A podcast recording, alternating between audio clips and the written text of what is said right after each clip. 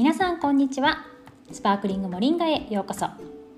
スパークリングモリンガでは心と体のバランスを整え本来の自分とつながるための Tips を配信しています。このポッドキャストでは個性や才能を生かし情熱を持って自分の人生を生きている人たちへのインタビューを通じて多様で自由な生き方をお伝えしています。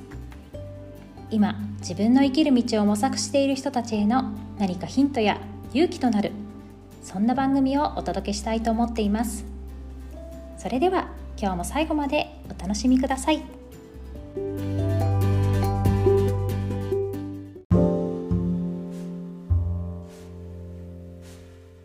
はいありがとうございます。今日はデザイナーとしてお仕事をされながらヒューマンデザイン鑑定士としてご活躍されているやすこさんをゲストにお招きしております。やすこさんがヒューマンデザインであった経緯などから現在これをお仕事とされるに至るまでそしてどういう世界を描いていきたいのかなどをお伺いしたいなと思っております。どうぞよろしくお願いいたします。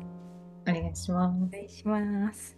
そしたらですねやすこさん、はい、自己紹介をお願いいたします。はい、まず、けいこさん、本日は本当にお声がけいただきましてありがとうございます。あの皆さんも、はい、皆さんも初めまして、デザイナーとヒューマンデザイン鑑定士と、そしてあの個人と法人問わず、まあ、サービスの戦略を練りながら一緒に伴走するという伴走事業伴走のお仕事をしております。えやすこと申します、えよろしくお願いします。よろしくお願いいたします。はい、ありがとうございます。今日は。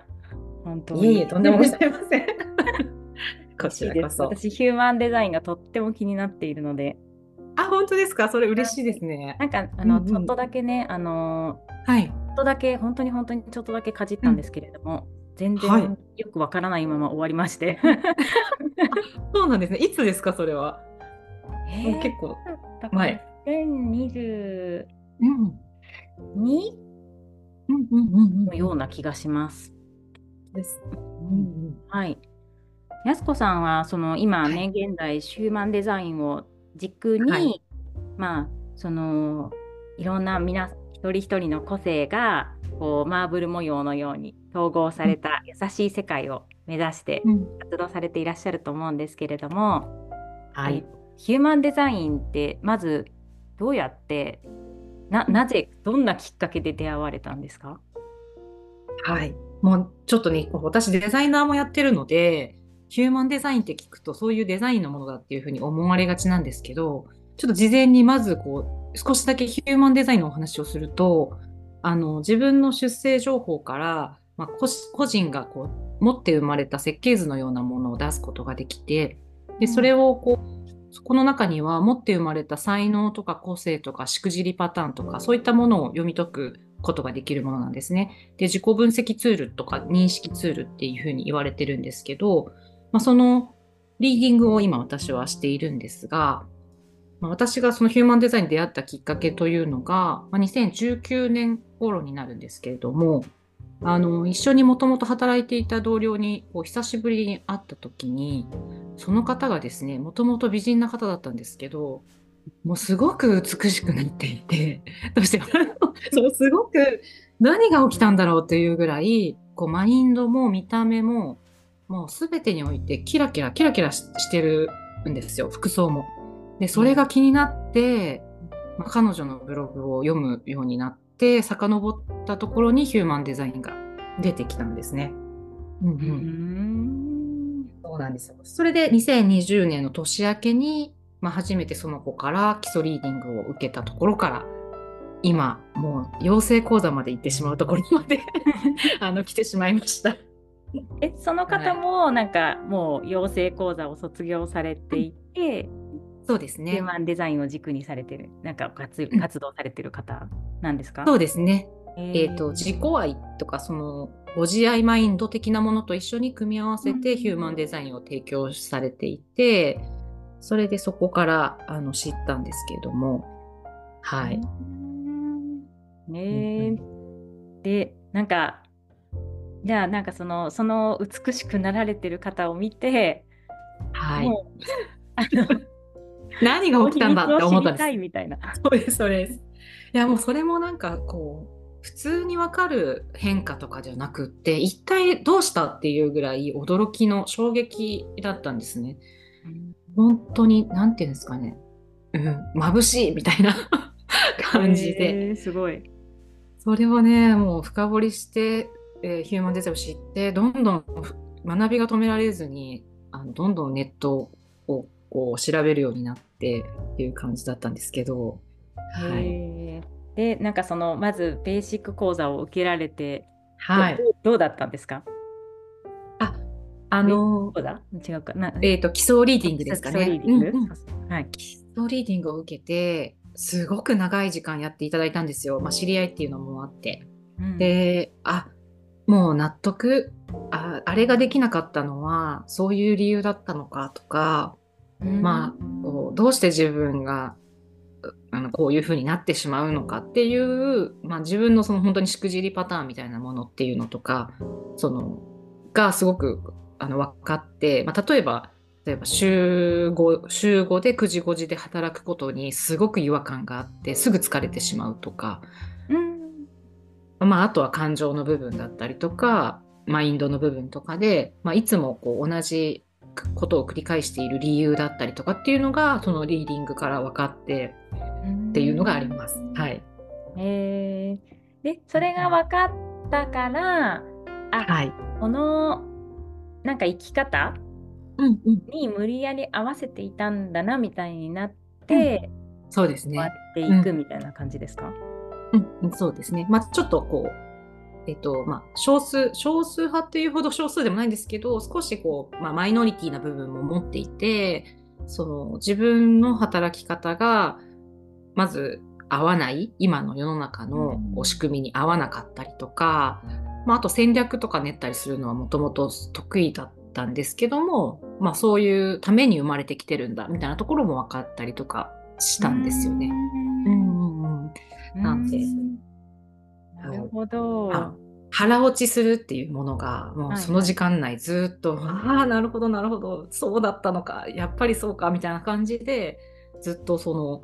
あの自分の中でこうすっとこう入るものだったんですよねヒューマンデザインが。うん、えでそうするとそれを知って、はい、やすこさんのこう働き方とか、うんうん、あのなんだろう行動の仕方とかそういうのを、はい、それを知った上で、うん。うん、こうなんかちょっと変わっていったみたいな感じなんですか、うん、そうですね。こう出会ってまず自分のタイプを知って、えー、ヒューマンデザインでは行動指針っていうのも決まっているのでこうやって動くとこうどんどん変わっていきますよみたいなその行動の助けになるものとあと決断の助けになる権威って呼ばれるものもあるんですけども、まあ、ちょうどたまたまその頃に仕事を辞めるか辞めないかぐらいのタイミングだったのでその辞めるっていうふうに決断するのに1年ぐらいかかってるんですね。でそれも正しい決め方だったっていうのが、まあ、分かって、で少しずつ実践で、まあ、ヒューマンデザインをあの使ってみるっていうことを始めて、で生き方考え方その人人とのこう距離感とかそういう人間関係のスタイルとかも全て変わったと思いますしまあ今日はねあの声だけなんですけど あの実際今の見た目と当時の方が今より痩せている体重は軽いはずなんですけどもうパンパンだったんですね。こうむくみのようななんかこう自分の外に出せないものが体にずっと溜まっていてなんで、その写真もね、お見せできたらね、面白いなと思うんですけど。なんかあの、あれですよね、LINE で公開されてるんでしたっけ？そうですね。LINE であの時々あの公開してます。なんか前後。私、拝見しました。あ、本当ですか？もうね、本当に今自分で見てもやっと笑い話にできるくらい、当時全然そんなつもりなかったんですけど、うん、まずその基礎リーディングをね、あの、あの受けさせてくださったその同僚が、大丈夫って言ってきたんですね、当時私に。え。ー、なんか私を見て、はい、でなんかいろいろなんか吸い取ったままだねっていう感じで 言われて、はい、で今やっと見てわかります。写真を見ると本当に。パンパンです。もうアンパンマンみたいな顔してますね。なんか。ね、うん、あのー、体が体がそのままその、はい、行動とかいろんなものをこう溜め込んでるっていうことですよね、うんうん、そうですね。外に出せない、うん、あの具現化あの人のものを吸収しやすいっていうのも結構特徴であったのであのちょうどその頃ね中間管理職だったので上からも下からもいろんなものを吸い取ってあの、アンパンマンになっていたようです。はい。えー、はい。それでそこから、うん、あじゃあそのなんかその、はい、当時の中間職管理職とかも、はい、もうなんか手放されて、今、はい、活動、うんね、をされてるっていうことなんですかね。そうですね。今フリーフリーランスですね。うん、すごいなんかすごい変化ですね。そうですね。なんか、ね、自分がねこうそんな風になるなんて思ってもなかったですけど、うんうん、本当何が起きるかわからないなと思いながら、はい。はい、うんうん、ね、だって今やすこさんもキラキラ輝いていらっしゃるから。ありがとうございます。そうそうそう。なんかあのヒューマンデザインっていうのは、なんかその先ほどおっしゃったように、西洋先生術とか、そうですね、うん、中国の駅、駅？教、うん、それからまあ、えっ、と、チャクラシステムとか、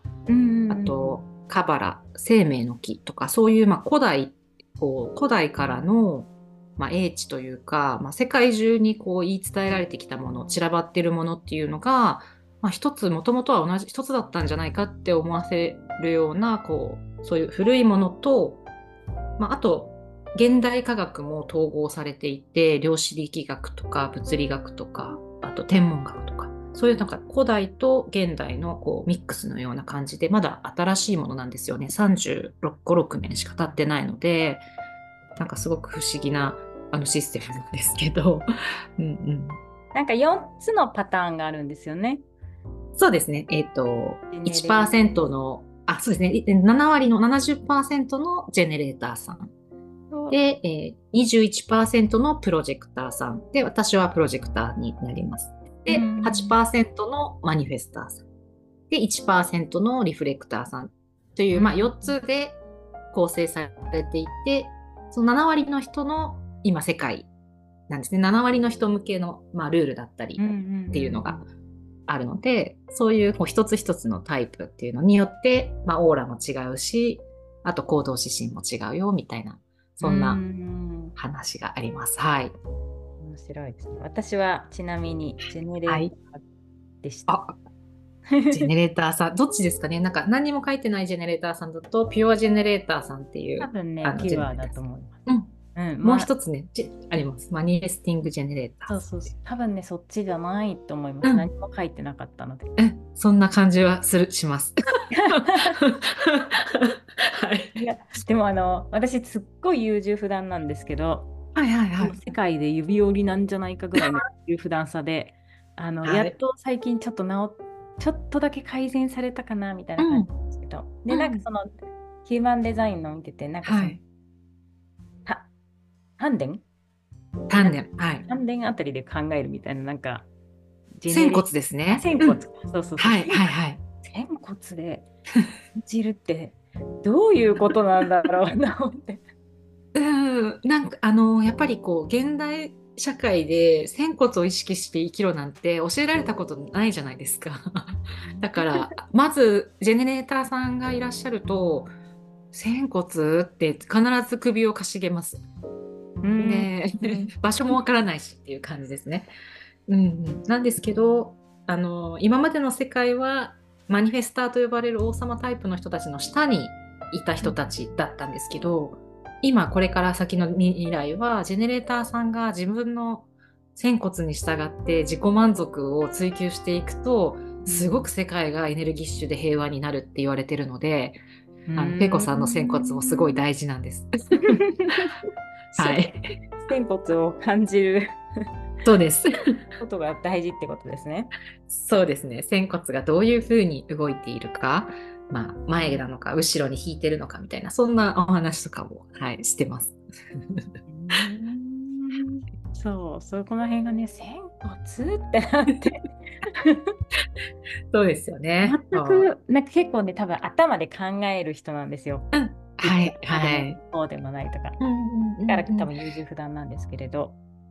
まあ、そうですね、うん。世界はなんか頭で考えさせようとしてきたので、これまで。なので、体だよっていうのをね、こうよく最近は結構あの体が大事だよって身を任せるってボディだよとかっていう人も増えてきましたけどねそうですよね感じるねそうですね感じる方ですねうんうんなるほど、えー、そしたらなんかあのその今はヒューマンデザインリーディングもあの、まあ、フリーランスとしてこう、はい、3つの事業をこのデザイナーさんと事業搬送とヒューマンデザインリーディングをされてると思うんですけれどもなんかこれを、はい、あのー、やっていくぞって なった時に、はい、こうなんか困難というかなんか自分の中のブロックとか、うん、そういうのって、はい、なんかもうブロックだらけですよもうそもそもヒューマンデザインって何よって怪しいよって思うとこから入ってるので、あの、まあ、さっきお話ししたヒューマンデザインの一応大元が、まあ、啓示って言われる、まあ、空からのお告げから始まってるんですね。ある男性に降りてきた。え、もう気持ち悪いしとかって言ってたんですよ。なんですけど出会ってしまって気持ち悪いとその当時は言ってました多分3年4年3年前ぐらいですね。なんですけど、まあ、もともとそのサラリーマン家庭で、まあ、3姉妹の末っ子として生まれて、まあ、母はすごくその娘を3人とも横並びに、うん、誰にもこう、ね、こうみんな平等にっていうふうに育ててくれたんですけどもまっすぐなこう安定な道っていうのがもうもう無言のレールが引かれているわけですよね。で姉2人と私は自分でもともと違うんだなっていう感覚があったんだけれども同じ道を行くみたいななんとなく無言の空気があってそれをそれるわけなんですよねあのある時。で、まあ、ヒューマンデザインにを知って2人の姉と違うタイプだっていうのを知ってでああやっぱりそうだったんだっていうふうに、まあ、思って、まあ、なんせ学びたいという気持ちが止められないので。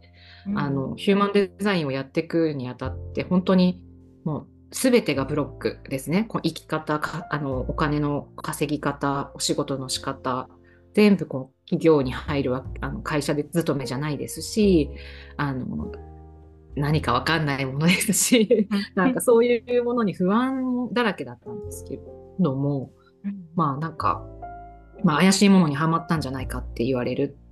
たりするんじゃないかとか。まあでもそういったものをもうどうしようもできないぐらい、まあ、自分がこうそこにのめり込んでいるので、まあなんか乗り越え方って言われるとちょっとこうどうやって乗り越えたかがうまく言葉にできないんですけどとにかく好きを続け好きっていうか、うん、好きを続けているっていうようなあの感じなんですよね今でも。なので、はいなんかなんていうんですかね。うん。乗り越えるって言われると乗り越えてるのかどうかもちょっとわからないみたいな感じですね。うん、でもまあなんか活動されててこう、うん、なんだろうインスタでも出してらっしゃるしあそうですね。うんうんうんうん。なんかそうです。こうなんだろうそういうのは外れてるようにこう外側からはね、全然見えるんですけれど。確かに。あの、顔出し、SNS、それからまあ、顔を出すってことは自分がどこに住んでるかとかも、こう、なんかね、あの、分かったりとか、その SNS で喋ってしまったりとかするのであれなんですけど、顔出しをしだしたのは、えっ、ー、と、1年半ぐらい前に初めてこう横顔の写真を出して、で、えっ、ー、と、動いている自分をさらけ出したのは本当に去年の。もうちょっとなんかそのぐらいな感じで徐々に徐々にスローペースで出してきていてだんだんこう苦手なところをこう出していくのが楽しくなってきたっていうのがやっと今ですかね。うん、うん。でもやっぱりあれですよねきっと。だんだんこうたくさんの方のリーディングをされていって、うん、なんかその、うん、された方がこう変わったりとかするのとかを見ると、うん、だんだんなんかこうやっぱり、うん、いやなんか自信になるというかやってよかったなって思えるとか。そうですね。あの私のその、うんと、シグネチャーといって自分が、まあ、自分の本質を生きている時に感じる感覚っていうのが、自分一人じゃ体験できない感覚で、まあ、成功っていう名前がついてるんですけどやっぱり自分に関わった人がこう変わっていく過去からこうまた未来に行く途中に来てくださるので、まあ、そういう姿を見ていくと本当に震える感覚っていうかああよかったと思ってもうみんなこうなんかこうぐっとこう前にこう押し出すっていう感じで皆さんなんかすごい羽ばたき始めるっていうのを見れるのですごい私はそこがなんか、うん、やっててよかったなっていうところですね。うん、えー、すごいですね。羽ばたきたい 全員。そうですね。デザインを。はいはい。そうです、ね。ましょうっていう。うん、ぜひぜひ。ねえー、すごい。でもそのなんか、はいね、ヒューマンデザインをまあヒューマンデザインがじゃあ分かって、こう皆さんこう自分のなんだろう性質？はい。か、そのなんで人と比べてなんでできないんだろうって思ってることがこう自分はこういうタイプだったんだとか分かるようになって、うん、こういろんなことが解放されて、うん、えー、より自分らしく、うん自分がこうなんだって思ってたものじゃなかっただって思って、はい。はい、こうもっと行動したりこう人との関係を、うん、距離感を持ったりとかすることができるようになっていくみたいな感じ。もうまさに本当に、ね、そういう感じですねもう。そうですね。なんかありのまま生きようってよく最近よく聞きますけどもなんかそのありのままってじゃあどうやって知るのって言った時にまあ、よく自分の過去を遡って、まあ、書き出したりとかしてそれを見つけたっていうふうにおっしゃってる方もたくさんいてそれも間違いではないって思ってるんですけれどもなんかそのありのままって自分が思ってるもの自体がもうすでに親とか社会からこう植え付けられた自分で感じてるありのまま。それは少女だからとか女の子だからとか中間管理職だからとかそういうふうに言われてきた自分が遡っても結局その視点で自分のありのままを作ってしまうんですけどまあいわゆる最初のスタートが先生術とかそういったもう、まあ、スピリチュアルと呼ばれてるものがヒューマンデザインに入っているのでなんかそれを自分の生まれた時に刻まれてる自分、うん。っていうのが何かを知るためには、まあ、そういったものの手を借りるしかやっぱりないのかなって思ってるんですね。全部剥がした後の自分。まあ、剥がしたというか、もともとの生まれた時の自分みたいな。はい。なんか、その状態のありのままってなかなか知るすべが、それ、それぐらいしか、スピリチュアル系しかないと思うので、なので、まあ、ヒューマンデザインでいうありのままっていうのは、まあ、何の影響も受けてない自分、純粋無垢な自分っていうのを知る。で、そこに忠実に生き始めると、自分への愛がこう芽生えてきてそしてそれがようやく人にのへの愛人類愛みたいになってでなんかもう違いをこう尊重し合える関係みたいなのができるっていうのがあるのでなんか本当にそういう意味でヒューマンデザインでもいいですし、まあ、他にもね数秘とかそういうのもやってらっしゃる方もいると思うんですけどやっぱり持って生まれたものを知るっていうのが結構大事なのかなというふうに思ってます。うん、うん、本当ですね。はい、なんかこのあれですよね。このなんかやす子さんも書いてらっしゃったけどエゴみたいな。エゴはね必要なものだけど歩いてそうですね。その、うん、後天的についてきた、うん、自分っていう、うんうんうん、そうですね。自分はこうみたいなこの、うんうんうん、それを取り外していくような手段みたいな感じですよね。うん、そうですね。なんかヒューマンデザインエゴっていうのも場所が決まってるんですよ。エゴセンターっていうのがあるぐらいなので。なのでそこに最初から色がついている人と色がついてない人といてなんかそういう自分がもともと持ってるのか持ってないのかっていうのを知ることができるので。どこが人から影響を受けやすいかマインドが影響を受けやすい人もいれば、感情が人から影響を受けやすい人もいるし、まあ、プレッシャーを受けやすい人とか、そうでない人とか、そういうのも見れるんですね。なので、あの、非常にこう、無料、まあ、ヒューマンデザイン無料で検索していただくと自分の出生情報入れれるんですけども、まあ、それで見られるんですけど、読み解き方が本当非常に複雑なので、ある程度のところはね、わ、かると思うんですけど、なので、なんかわからないと思います。そうなんですよ。そう、そうなんですよね。だから、私もね、本当もらわないと独そう、そうなんですね。まあ、ぜひ。で、まあ、ちょっとその、あの、基礎リーディングっていうのは、本当あの、あんまりやってる人、そんなに深くやってる人いないなって自分で、あの、自負してるんですけど、なんか皆さんね、あの、もっと詳しい、もう自分の使命が知りたいとか、なんかこうん。う、才能が知りたいとかっていうところに行き過ぎちゃうよりは、まあやることは本当に行動指針と権威に従って生きるっていうことだけなんで、ななんかそこがちょっとね、なんか、なんか占いとも違うし、っていうところです。ね。うん。面白いですね。そうするとなんかその今の話につながってくると思はい。うんですけれど、なんかはい。どんな人にこう、うんぜひ受けてほしいみたいな、まあ今もねちょっと話には出てたんですけれども、いいなんかありますいやもう、それこそもう、恵子さんも数年前に出会っていらっしゃる。で、でもその当時は、こう、リーディングを受けるところまで行っていないっていうところが多分あると思うんですけど、あの、皆さんも聞いて、知ってしまったわけですね。この、あの、音声を聞いて。で、あの、ヒューマンデザインは必要な時に必要なタイミングでその人の人生に入ってくるって言われているので、あの、10年前に知っていても、リーディングをつい最近受けた人っていうのが何人もいるんです。なので必要ない人には一生出会わないので、あのー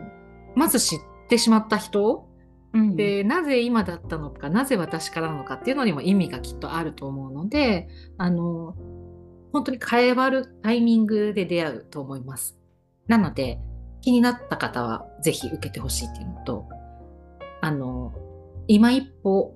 あの、先に進めないとか、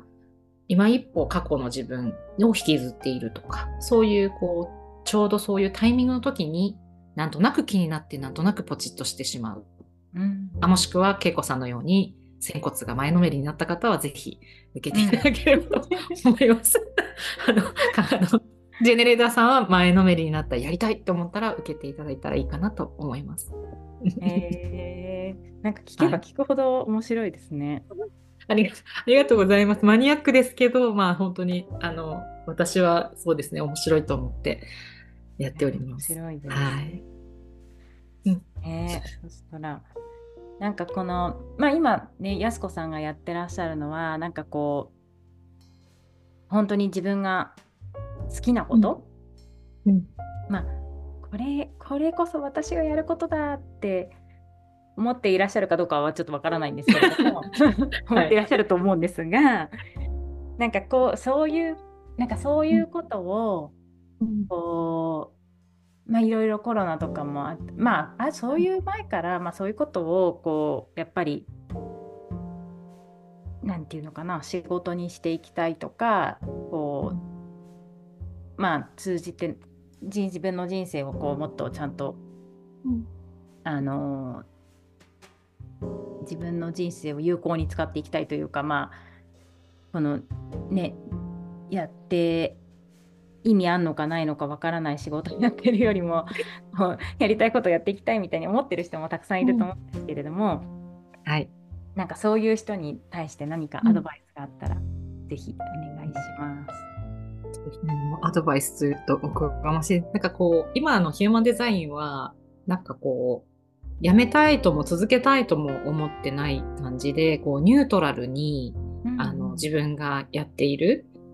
感じなんですね。で、過去に私はすごいいろんな職業を経験してきていて、うん。まあ、20代は建築設計事務所とかで働いていて、はい。で、30代はあの通販の会社でゴルフウェアを販売する会社にいたんですけども、なんかそのどれも、その時その時は真剣に向き合ってきたんですけど、まあ、ヒューマンデザインに出会ってしまった時に、あの、もう無条件で、あの、知りたい学びたいっていうところで今もそれが続いていてなんかなんかきっとこの先どういう、まあ、貧乏になっても何があっても、まあ、勉強はしてるんだろうなみたいな感じで思ってるものなんです。で、頭40過ぎてそういうものに出会えましたけどそれが小学生で見つかる人もいれば、まあ、おじいちゃんおばあちゃんになってからしか見つからないとかって思うかもしれないですけど、まあ、いつ出会ったとしても本当笑っちゃうぐらい変態だなと思ってるんですね。ヒューマンデザインやってる時に。なんか勉強してる時に。でそういうものが多分、まあ、あったらいいなって思ってやってるのでこうなんか、まあ、店名かどうかわかんないですけどなんかその勝ち負けでもなくそういうずっと続けなきゃという覚悟もなくやってる。っていう、そのニュートラルなスタンスでいること？で一個に絞ろうとしなくて全然いいと思ってますし何かこうそれを続けるために仕事を本業をするっていう方もいると思うんであのきっと多分、むふっと笑ってしまうようなものにあのみんな出会えると思ってますからあの、ね、死ぬ直前かもしれないですけど、うん、なんか のであのあのまあなんかとにかく何でもやってみるっていうふうに私はこう、うん、思っています。なので好きなこと好きなことかどうかわかんないですけど私はきっとずっとやってるなって思うことを必ず一本軸に置いておくのがいいのかなと思います。なのでデザインと事業伴走はその3軸の中のでもあのちょっと経路が違うっていう感じですかね。ヒューマンデザインとデザインと事業伴走。うん、なんかこう3つのヒューマンデザインっていう軸があるから2つ他の仕事もしてるっていうような感じです。うんこれあなんか変な答えになりました、うん、すごいいいとなんかすごいなんていうかでだからなんか本当にこう多分まあ、それが仕事になるならないは置いておいて本当に好きなもの、うんうん、なんかその自然とやってしまっているものを大切にしたらいいよっていう感じのこう、ステージがとても私には響きます。よかった、今、あの言語化をまとめてくださって。いえいえいえ、私 ありがとう私もそんな、いや、私は言語化、あの、とても全然できない人なので。えー、いえいえ。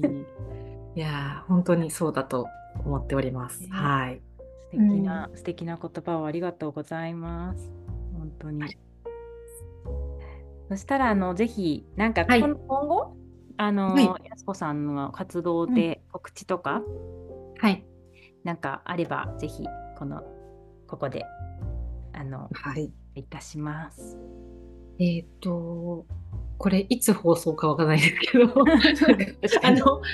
そうですね。あの、まあ、じゃあ、長期的なもので、あの、基礎リーディングっていうリーディングがあります。えっと、本当にベースベースで90分今やってるんですけども、まあ、そのリーディングは、まあ、このヒューマンデザインジャパンというところにあの登録してるんですけど、まあ、資格者の中でもなかなか基礎だけをやるっていうよりは、もっとこう、あのキャッチーな、まあ、あの、パートナーシップとか、魂の使命とか、そういうリーディングをやってる方は結構多いんですけど、このベースの部分をこれだけ、あの、地味にやってる人は多分、あの、自分しかいないんじゃないかっていうぐらい、あの、な、結構なボリュームになってます。基礎リーディングが。なので、あの、ちょっとでも興味があったか、あの、できてた方は、あの、受けていただきたいんですけど、まあ、それより前に、まあ、ちょっとそのお話し会、まあ、とにかく気にはなるけどお金を払ってまでみたいな方に向けて今直近であの今月、まあ、この直近でこうお茶会みたいなお話し会みたいなのも計画していますので、まあ、そちらか基礎リーディングを受けていただければと思いますしあの講座もねこうやってますのであのご興味があったらぜひやっていただけたら嬉しいなっていうふうには思ってます。はい。はい あの随時募集してます。ストリーディングってそういうことだったんですね。あ、そうです。うん。そうなんかだからそのそう多分基礎リーディングっていうのが、うん、うん、そっかそれわかりにくいですね。そういう、うん、なんかこう行動いろんな切り口があるけれども、うん、はい行動心とかをそうです。教えてくれるのが基礎理そうですね。こうあなたのこう、まあ、タイプと、まあ、そのタイプにまつわる例えばオーラのこととあと決断するための助けになるものとそして、えっと、こういうあり方でいると自然に自分は楽に人間関係とかコミュニケーションとかっていうのがあの回るよっていう部分とかそういった結構そのヒューマンデザインの基礎の部分をまるっとお伝えするっていう感じです。はい、はい、なのでそうですね。パートナーシップとかそういうところからの人もいるってことなんですね。あそうですね。やっぱりどうしてもなんか自分のなんか私ってどうなりますかとか占いとかだとなんかこの人と私の相性はどうですかっていうところにやっぱり皆さん惹かれがちなんですけどそこはですね実は私はまだあのサービスとしてはあのもうちょっと先だなと思ってるので先にこう自分がこの行動指針と権威に従って生きると自然にそういう人たちに会っていくっていう考え方なのでまず本当にベーシックだけでも受けていただくことがあのいいのかなとは思ってるんですけど、うん、はい。いました。受けましょう。ぜひ受けてみてください。なんかね、あの少しでもお役に立てればと思います。はい、ありがとうございます。ありがとうございます。今日はありがとうございました。